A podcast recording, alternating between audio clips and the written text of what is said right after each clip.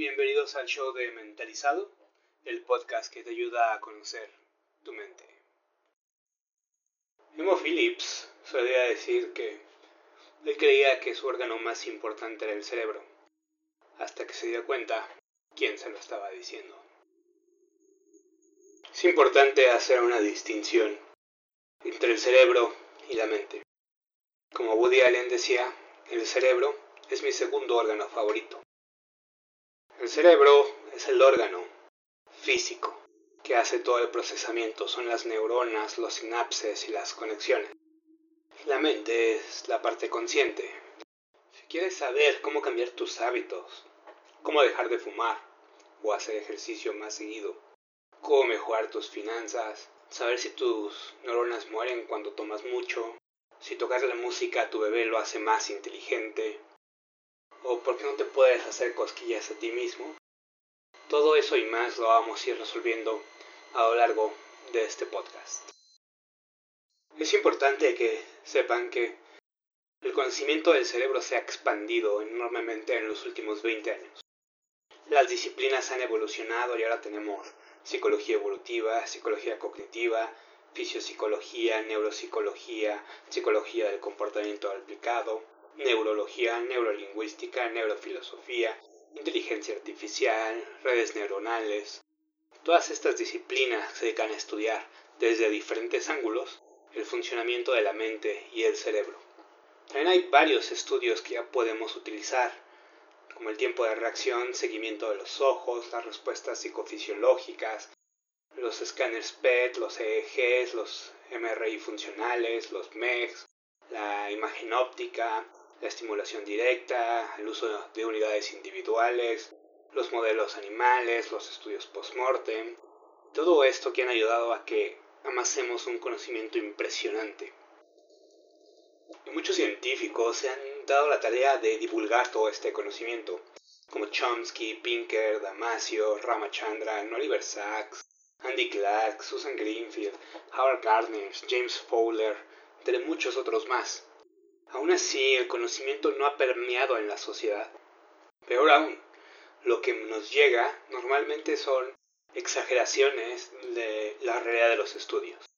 Por ejemplo, Molly Crockett, quien se ha dedicado a debatir constantemente estos errores de la prensa, eh, realizó un estudio donde le bajaban los niveles de triptófano a la gente y los ponían bajo una situación injusta los que tenían el nivel de triptófano bajo era mucho más probable que tomaran venganza si los trataron injustamente versus los que tenían los niveles de triptófano de manera normal.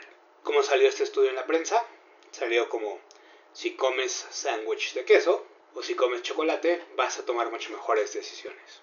Sin embargo, no hay nada en el estudio que hable sobre comer sándwich de queso o comer chocolates. Se preguntarán entonces cuál es la relación. Bueno, resulta que el queso y el chocolate tienen triptófano, pero no significa que al comerlos tus niveles van a elevarse automáticamente en el cerebro y todas tus decisiones van a ser perfectas. Y esto es el problema de cómo la prensa ha estado presentando muchos de los estudios. La ciencia sensacionalista vende periódicos y tenemos que tener cuidado con eso necesitamos entender los estudios sobre el cerebro y entenderlos bien para poderlos aplicar en nuestra vida, para ser mejores, para usar todos estos life hacks y ir upgradeando nuestro cerebro día con día. Es por eso que nace este podcast, con la idea de ayudarlos a conocer y digerir y aplicar todas estas nuevas cosas y estos nuevos estudios validados sobre su cerebro. Una cosa que es muy importante que entiendan es que un solo estudio no es prueba de nada. Normalmente se necesitan dos o tres estudios independientes más que confirmen exactamente los mismos resultados bajo las mismas condiciones como para poder decir que estamos en lo cierto. Ok, entonces empecemos con el primer estudio. Y este es de Facebook. Así es ese sitio que usan diario, su aplicación que no pueden dejar de abrir en su celular. Pero no vamos a hablar sobre lo adictivo que es Facebook, aunque sería muy interesante. Vamos a hablar sobre el equipo de protección y cuidado de Facebook, o como a ellos les gusta llamarse, los ingenieros de la confianza. Este equipo de cerca de 80 ingenieros de la confianza, liderados por Arturo Bejar, se encontraron en un dilema cuando regresaron de vacaciones en enero del 2012. En la época de Navidad entre 24 de diciembre del 2011 y Año Nuevo, se subieron más fotos a Facebook que todas las fotos que se habían subido a Flickr, en toda la historia de Flickr. Y sin embargo, la gente empezó a reportar varias de estas fotos. Facebook tiene esta opción de cuando tú ves una foto indebida, la puedes reportar. Al reportarla te pregunta, ¿por qué? ¿Qué es lo que no te gusta de esta foto? ¿Es porque es racista? ¿Es porque contiene un desnudo? ¿Es porque tal vez eh, es indebido en el sentido de que mm, aprueba los nazis o cosas por el estilo? Y la gente empezó a reportar todo tipo de fotos. Cuando regresan de vacaciones y empiezan a ver las fotos, y esto es importante, tiene que ser una persona la que revisa las fotos que se reportan, no es automático que se quitan. La gente de Facebook empezó a revisar las fotos y dijeron, ¿qué pasa aquí? O sea, de repente la foto de una abuelita eh, estaba reportada como racista. O, la, la, foto de un bebé jugando con un gato estaba reportada como que contenía desnudos. O terrorista o cosas por el estilo y dijeron algo está mal. Así que de repente les cayó el 20. Lo que pasaba es que la persona que reportó la foto salía en la foto y no le gustaba cómo se veía. Entonces Facebook empieza a agregar esta siguiente opción de preguntar cómo te hace sentir esta foto cuando la reportas. Y le pusieron emociones triste, enojado, penoso, vergonzoso y otro, con un recuadro para que tú llenaras ahí alguna otra emoción que a ellos no se les hubiera ocurrido. Cuando esto sucede, el 50% de los usuarios empieza a escoger una emoción y otro 30% pone otro y en otro ponen es vergonzosa o me da pena cómo me veo en esta foto. Sin embargo, la emoción estaba en la lista de emociones y aún así habían escogido otro. Y entonces ya se imaginarán al equipo de Facebook completamente sacado de onda. Oye, estoy poniendo ahí vergonzoso, penoso, y me dices es que me da pena cómo me veo en la foto. Es como, ¿qué? ¿Que no ponen atención? Pero resulta que cuando tú pones la emoción sola, puede interpretarla a la gente de distintas maneras. Triste puede interpretarse que tú estás triste, o que es algo triste lo que está ahí, o que es triste tu vida, o qué sé yo. La gente lo puede interpretar de muchas maneras. Entonces, lo mismo pasaba con vergonzoso y penoso. Era importante decir exactamente qué es lo que es vergonzoso. ¿Es la foto? ¿O es vergonzosa tu actitud? ¿O es vergonzoso qué? Cuando tú escribes la frase completa, de repente cambia. 78% de los usuarios escogen la opción correcta. Esta foto es vergonzosa. Me hace sentir mal. Me da pena que me vean en esta foto. Así que finalmente con estos ajustes los ingenieros de la confianza de Facebook lograron que los usuarios dejaran de reportar equivocadamente las fotos y empezaran a reportar las emociones que les harían sentir y finalmente la emoción correcta. 78% de la gente estaba reportando que les daba pena. Pero aún así, tienen que hacer más. Porque Facebook no puede bajar la foto. Si yo subo una foto de algunos de ustedes donde se ven mal, sin embargo, una foto penosa de ustedes no viola los términos de servicio de Facebook. Yo puedo subirla, tallar a todos sus amigos y aún así estoy dentro de los términos de servicio. Por lo tanto, Facebook tuvo que ingeniar alguna manera para hacer que se comunicaran entre el que subió la foto y el que no le gusta para que la baje. Así que lo primero que se les ocurre es poner un cuadro de mensaje diciendo, bueno, mandar un mensaje a tu amigo pidiendo que quite la foto. Y solo el 20% lo llenaba y lo mandaba. Así que el doctor Mark Brackett, que es el director del Centro para la Inteligencia Emocional de la Universidad de Yale y que trabaja en el equipo de Facebook, decidió jugar con la idea de prellenar mensajes. Poner algunos mensajes como, oye, quita esa foto, no me gusta. O, por favor, ¿podrías bajar la foto? La verdad es que me veo muy mal. O, siento molestarte, pero la foto no me gusta. ¿Podrías quitarla? Ahora, cuando tú dejas a unos jóvenes mandar un mensaje en blanco, es probablemente que lo van a llenar con cosas que no son muy útiles, incluyendo insultar a sus amigos. Por eso es que Facebook empezó a prellenar las respuestas con cosas como esta foto no está bien, me hace sentir mal y no la quiero en Facebook. Y con esos simples mensajes, 85% de los jóvenes que querían que les quitaran la foto, lograban que se quitara la foto. El problema era muy claro.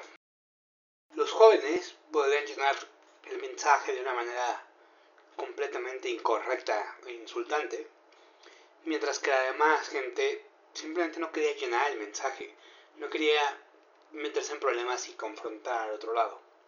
Es por eso que el prellenar los mensajes ayudó a que se elevara en este 85% la resolución de los problemas y no se tuviera que involucrar Facebook para nada en todo el proceso.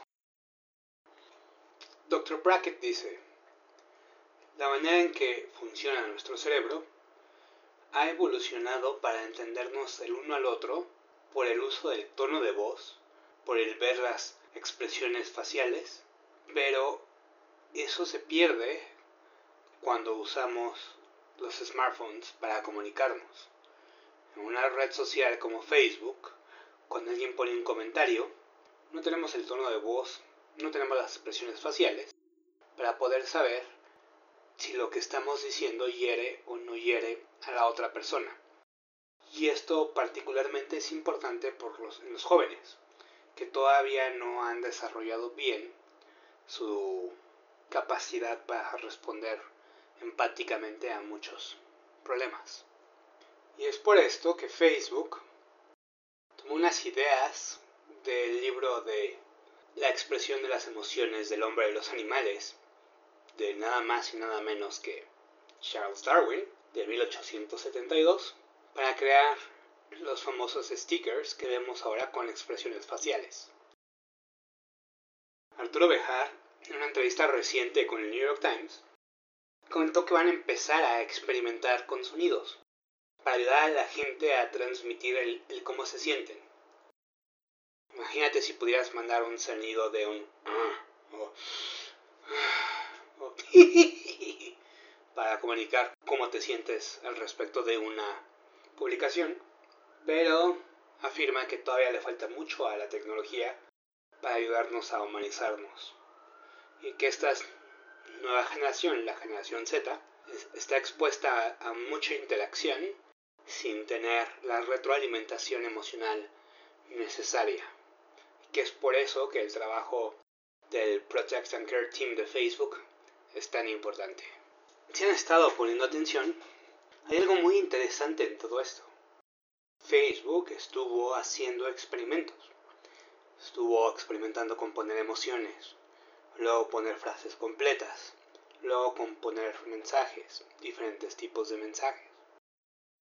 Facebook se la pasa experimentando con todos los usuarios. De hecho, la probabilidad de que alguno de ustedes haya sido parte de un experimento de Facebook es del 100%. Y esto salió a la luz en junio, cuando Facebook recibió mucha crítica por un estudio psicológico que usó, donde examinaba cómo las emociones se pueden diseminar en las redes sociales.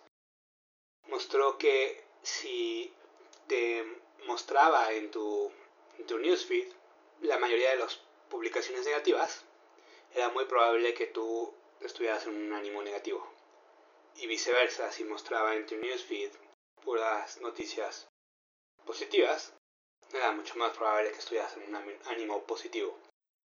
Ya hablaremos de ese estudio más adelante, pero de lo más interesante que esto, esto es, Facebook se la pasa experimentando y lo mejor de sus experimentos es la cantidad de gente que es parte de un experimento. En un experimento normal que publican la mayoría de los neurocientíficos y psicólogos y demás, tiene que haber entre 50 y 200, si bien les va mil personas. Muchas veces la mayoría son estudiantes universitarios, porque es lo que tienen al acceso en su campus. Y, realmente es, una cantidad muy pequeña. Hay estudios que se publican con 20 o 30 participantes únicamente. Y de ahí se sacan relaciones para todo el mundo. Mientras que Facebook, sus estudios promedios son de los cientos de miles. Incluye gente de todo tipo de raza, de color, de religión, de población, de edad, de sexo, de preferencias sexuales, etc. Entonces los estudios que realiza Facebook son mucho más genéricos y mucho más completos que la mayoría de los estudios que vemos por fuera. Y esto es algo que nunca se había tenido acceso antes, que va a ser muy interesante en los próximos años ir monitoreando cómo va Facebook haciendo estos estudios, particularmente que se mantenga dentro de una línea ética y los resultados que obtenemos. Porque otra de las grandes ventajas de los estudios de Facebook, aparte del tamaño, es que está estudiando la nueva manera en que nos comunicamos. Si han escuchado del número de Dunbar, Facebook inclusive ha hecho estudios sobre el número de Dunbar, que es el número máximo de amigos que alguien puede tener. Y esto tiene que ver con nuestra capacidad mental y le vamos a dedicar un podcast a esto porque es un tema extremadamente interesante. Pero Facebook ha rebasado esos números y de alguna manera ha afectado la manera en que conectamos. Así que bueno, para concluir este podcast, hemos visto cómo Facebook aprendió que el poner una emoción por sí sola no funciona, sino que necesitas llenar la frase completa que explique exactamente quién es quien siente y transmite la emoción. ¿Es la foto o eres tú el que da pena? ¿Sabes? Esa foto da pena versus yo doy pena. La otra es que la gente no le gusta entrar en conflicto y por eso es que no quiere enviarle mensajes a los otros. Y es preferible que tú le des un mensaje pre-lleno. Y otra de las conclusiones que no comenté es que si el mensaje en algún momento se disculpaba, tenía mucho menor probabilidad de que bajaran la foto. Si yo decía, oye, perdón que te moleste, pero eh, ¿podrías quitar esa foto, por favor? Casi nadie la quitaba. Era mucho más probable que la quitaran se decía, por favor, baja esa foto, me veo muy mal, eh, no la quiero en Facebook. Algo más directo, más seco y sin disculparse. Porque a la hora de disculparse, cambia a que el de la culpa y el problema soy yo versus tú. Entonces será mejor dar la indicación directa y dejar el problema al otro lado que es disculparse. Así que ya saben, si alguien hizo algo mal, ustedes no se disculpen. Hablen más directo, más seco, más como una orden. Las emociones se expresen en frases completas para que no haya malentendidos. Y recuerden que es muy difícil transmitir empatía en un texto, ya sea en WhatsApp, en un comentario en Facebook o por algún otro medio. Por lo tanto, cuando sea algo escrito, aprovechen y usen los stickers para transmitir emociones más específicas. Al reconocer caras con ciertas facciones, podemos darnos cuenta rápidamente de cómo se siente la otra persona. Lo cual lleva a que muy probablemente redes como Snapchat y como Vine y como Periscope van a empezar a crecer y por eso sido tanto el video en Facebook, porque estamos mucho más preparados y más receptivos al video que al texto escrito. Al final, eh, la parte escrita es mucho menor en nuestra historia como humanidad que la parte hablada. Nos hemos comunicado visualmente con sonidos desde hace muchísimos años, mientras que de lo escrito llevamos muy poco tiempo. Bueno, esto fue una pequeña probadita de lo que se viene. En el próximo episodio vamos a hablar sobre cómo su mente les miente constantemente. Eso es todo por hoy. Gracias por escuchar. No olviden dejarnos sus comentarios y compartir este podcast con todos sus amigos. Hasta la próxima.